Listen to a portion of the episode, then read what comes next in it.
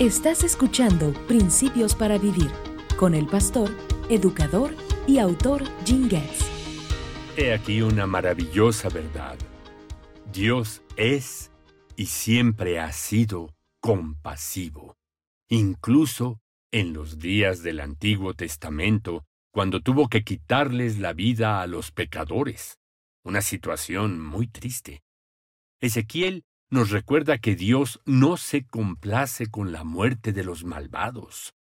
De hecho, esto se ilustró dramáticamente cuando decidió juzgar a las ciudades de Sodoma y Gomorra. A pesar del terrible comportamiento inmoral y violento que tenía la gente de allí, Dios prometió perdonarlos si solo había diez personas justas viviendo en estas ciudades. Lamentablemente no las pudieron encontrar. Es aún más trágico que en los días de Ezequiel Dios no pudo encontrar ni una sola persona justa viviendo en Jerusalén. Escucha las palabras de Dios mismo.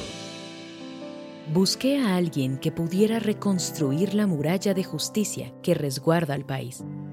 Busqué a alguien que se pusiera en la brecha de la muralla para que yo no tuviera que destruirlos, pero no encontré a nadie. Por eso ahora derramaré mi furia sobre ellos y los consumiré con el fuego de mi enojo. Haré recaer sobre su cabeza todo el castigo por cada uno de sus pecados. Yo, el Señor soberano, he hablado. La Biblia enseña que algún día Dios traerá su juicio sobre todo aquel que lo ha rechazado constantemente. Sin embargo, los miembros de la Iglesia, como su cuerpo, debemos ser testigos en este mundo. Aquí están las palabras de Jesús en el Sermón del Monte. Ustedes son la luz del mundo, como una ciudad en lo alto de una colina que no puede esconderse. Nadie enciende una lámpara y luego la pone debajo de una canasta. En cambio, la coloca en un lugar alto, donde ilumina a todos los que están en la casa. De la misma manera, dejen que sus buenas acciones brillen a la vista de todos, para que todos alaben a su Padre Celestial.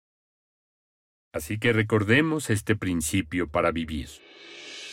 Necesitamos llevar vidas íntegras en nuestra cultura, confiando en que Dios demora su juicio debido a la presencia piadosa de la Iglesia.